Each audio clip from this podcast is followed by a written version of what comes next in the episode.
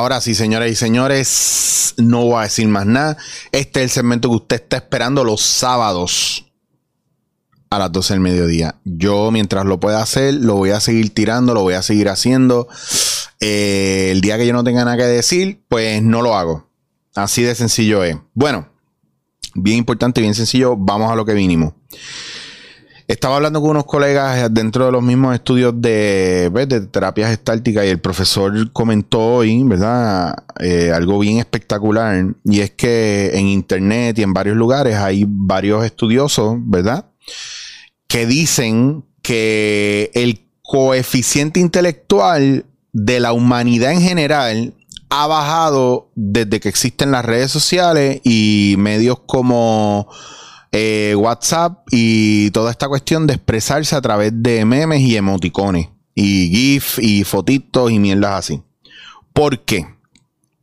Primero que todo, porque se ha abreviado la capacidad de poder expresarse y poder hablar y poder desarrollar y poder profundizar en un tema, porque todo lo resolvemos con un dibujito y se ha se ha deshumanizado y se le ha quitado sin sensibilidad a la gente, porque claro, cuando tú te quieres reír de verdad, pues tú pones un emoticón de eso o un GIF de eso y te ríes. Pero hay gente que lo hace y no se está riendo. Hay gente que no entiende lo que está pasando y no está procesando. En estos días yo me enteré de una amiga, ¿verdad? Que me expresó, o sea, ella está en el hospital ahora mismo. Yo no sabía eso, yo me enteré una semana más tarde. Me lo dijo una amiga, me enseñó una foto en Instagram, qué sé yo. Yo leo la situación de mi amiga y yo le escribo y le mando un audio. Y seguido del audio le mando un video, ¿verdad? Reforzando lo que estoy diciendo en el audio. Como aparte que se mejore, mira, leí lo que escribiste y te apoyo, esto y lo otro. Y le dije muchas cosas. No escucho el audio, no vio el video aparentemente y simplemente, tú sabes que en WhatsApp tú coges una foto o algo y si tú quieres contestarle eso le das para el lado y él automáticamente te prepara un espacio para que lo que tú contestes sea directamente a eso que tú pusiste. Pues me pone una foto de ella en tu en el hospital. Pero no me dice si escuchó el audio, no me dice eh, cómo se siente, no me dice si vio el video, nada. Es como que casi es como, mira, me enviaste un video y mira dónde yo estoy jodida. Eso fue lo que yo percibí porque ella me mandó una foto, no me escribió. Entonces, ninguno de sus familiares, bueno, el único, ¿verdad? Su pareja, yo le escribí. Pero ¿a qué, ¿a qué yo voy con esto? ¿Qué es lo que está fallando aquí? La comunicación. ¿Qué es lo que está fallando aquí? Que no me leíste, no me escuchaste y que me trataste de dar un mensaje que no entendí. Todo falló. Entonces va a pasar que después ah, probablemente se está haciendo mierdas en su cabeza de que yo que soy su amigo, que no la quiero, que va a caer en plan víctima, se va a molestar y cuando salga de todo este revolú me va a sacar en cara que yo no le escribí, no le dije nada. Yo le voy a dar prueba de que si yo le escribí y le dije algo y me va a decir, ah, mala mía, que yo no sabía. Entonces yo me tengo que quedar callado y yo tengo que decir, ah, pues está bien, no te preocupes, seguimos. Pues hoy les voy a hablar de algo bien importante para que usted vea cómo una cosa está atada con otra y con esta pasión y con esta rabia y con esta chicho porque estás molesto que la gente estúpida pregunta y no entiende y no le tiene que importar un bicho y un carajo, lo que tiene que hacer es escuchar lo que yo le digo y olvídese porque yo pueda estar molesto o apasionado. Una queja es una demanda encubierta. Oigan bien, una queja es una demanda encubierta. Cuando nos quejamos y no expresamos lo que realmente queremos, que pasa mucho, porque aquí en este lugar yo me quejo de muchas cosas, pero, pero explico por qué me estoy quejando de eso y propongo soluciones para ello, o la queja que yo traigo es un análisis, ¿verdad? De un comportamiento eh, que no es, eh, que lo hacemos como algo normal y no estamos como cuando te lavas los dientes, tú no te lo cuestionas porque te lavas los dientes.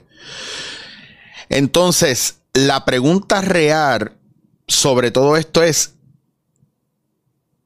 ¿cuál es la importancia de tu necesidad, verdad? ¿Y qué, qué quieres hacer con eso?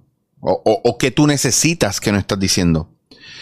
¿verdad? Entonces, cuando tú trabajas con un paciente o un cliente, pues el relato del, del paciente o del cliente eh, en ese lugar tiene que definirse, ¿verdad? ¿Qué quiere hacer con, la situación y qué necesita? Entonces, ¿dónde nos caemos aquí?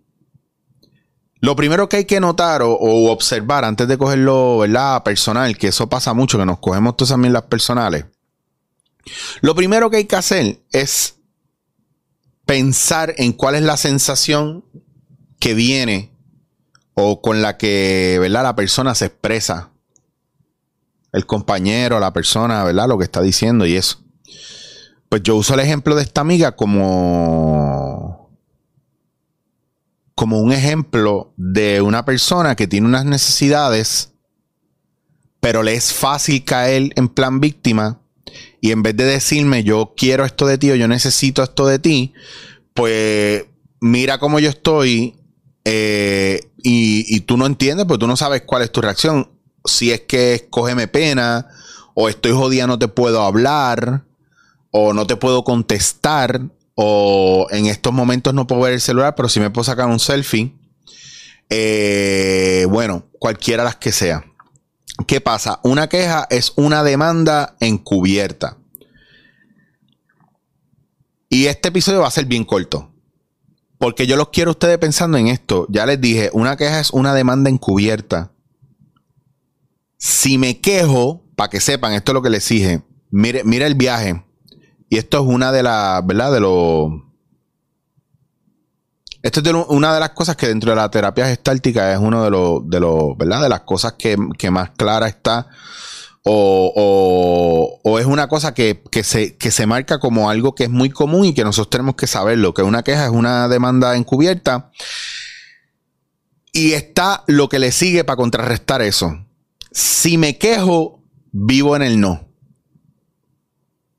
Si pido, me arriesgo al sí. Si me quejo, vivo en el no. Pero si pido, me arriesgo a un sí. Cuando usted no esté logrando lo que usted quiere, cuando usted no tenga lo que usted quiere, ¿verdad?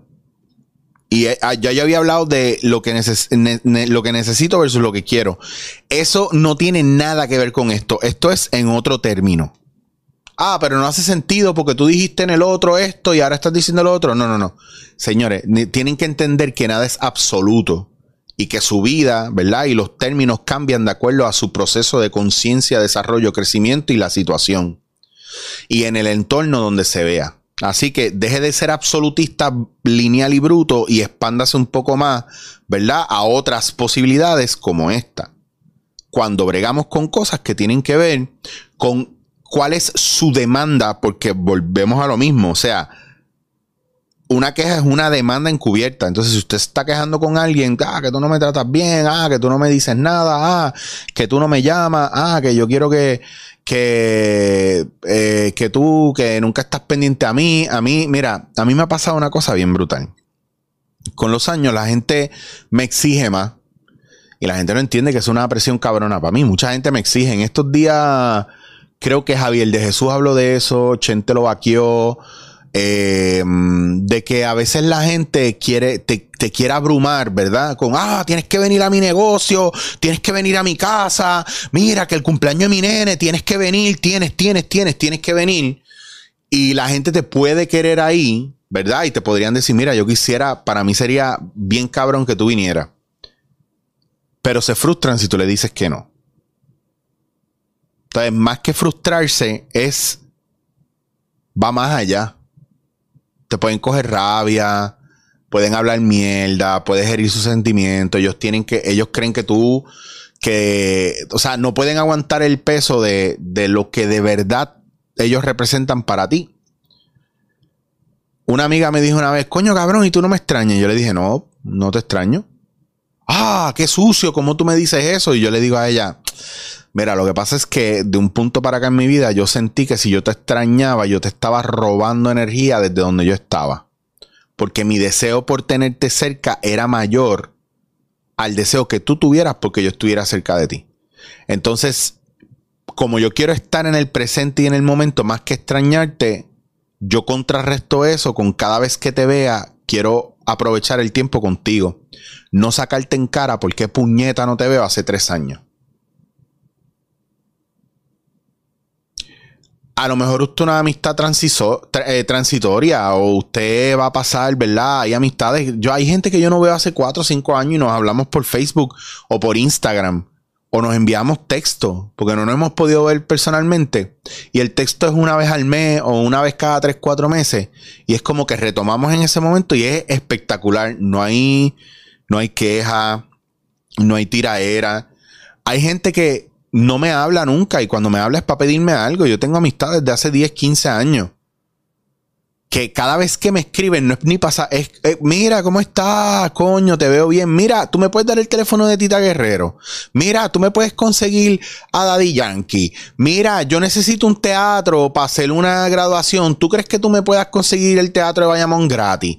Mira, yo necesito un host en Gurabo a las 6 de la mañana por 7 horas y, y que no, y no hay paga, mano, porque es para la escuelita de nosotros. ¿Qué pasó ahí? ¿Por qué, de repente tú sientes que yo te debo cosas? Entonces empieza con esta cuestión de una de quejarse, ah, que ustedes los artistas, ah, que tú esto, ah, que ustedes de lo otro, ah, como te olvidas de los pobres y es un llorado, un llorado, un llorado, un llorado. Dime que tú eres miserable porque a mí me va bien y en el a mí me va bien, tú no estás montando el carro al lado mío. Dime que te encojona que yo janguee con Tita Guerrero y que yo le esté pasando bien y me ría y que tú, como estás viviendo miserablemente, tú quieres estar ahí, no te lo quieres perder. Dime que el tiempo que éramos chamaquitos y jugábamos en la calle donde vivíamos, ¿verdad? Era un tiempo bonito, pero ahora que tú tienes una idea de que yo soy famoso o de que alguien está mejor que tú, pues tú quieres estar ahí y tú te sientes estancado. Entonces, se, se nos olvida la verdad y por eso es que en este mundo en el que vivimos no nos alegramos por los demás. Sin embargo, está bien cabrón porque tampoco hacemos el ejercicio de poner por qué yo estoy molesto. Hazte una lista de por qué te molesta. A que no tienes los huevos de hacer una jodia lista, qué cosas tú odias o te molesta. Porque te veo metiendo las fecas para tratar de ser proper. Ahora mismo se te para un genio de una lámpara maravillosa al frente y lo primero que tú dices, yo quiero ser millonario. Y no es lo primero que tú quieres hacer. Es más, hasta lo piensas dos veces, vas a Dios del cielo, del cielo y te dije, y te dice, eh, te voy a dar un deseo y tú le dices, ay Dios mío, yo quiero ser salvo toda la vida. Mira, no sean busteros, eso no es lo primero que tú quieres. Eso no es lo primero que tú quieres. ¿Qué es lo que nosotros realmente queremos? ¿Y por qué no lo pedimos? Ah, diablo, papi. Me fueron para allá a hacer barbecue. Ajá, ¿cuál es el problema? Ah, que no invitan a uno. Ah, ¿y cuál es el problema? Es que no me has dicho todavía. Puñeta, avisen que no te toca avisar. Diablo, pero yo no soy pana tuyo. Bueno, eres pana mío, pero la última vez que te avisamos hiciste un desastre. Sí, eres pana, pero te avisamos y quiere cambiar las reglas del juego. Sí, te avisamos, pero quieres traer salmón. es un relajo. Esto, eso fue chiste ¿no?